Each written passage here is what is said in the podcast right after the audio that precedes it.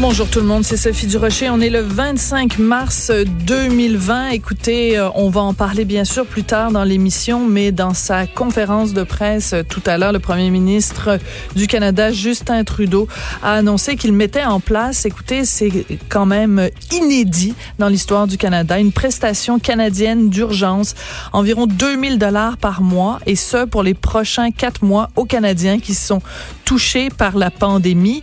Euh, pendant ce temps-là, si on regarde à l'étranger, on sait que maintenant, euh, l'épicentre du coronavirus, euh, vraiment là où la, pandémie frappe le plus fort, c'est la ville de New York et de façon plus générale, euh, l'État de New York. Et écoutez, le gouverneur de l'État, Monsieur Cuomo, vient de donner une conférence de presse et les chiffres sont tellement inquiétants. L'État aurait besoin de 150 000 lits, il y en a 50 000 de disponibles. Un tiers.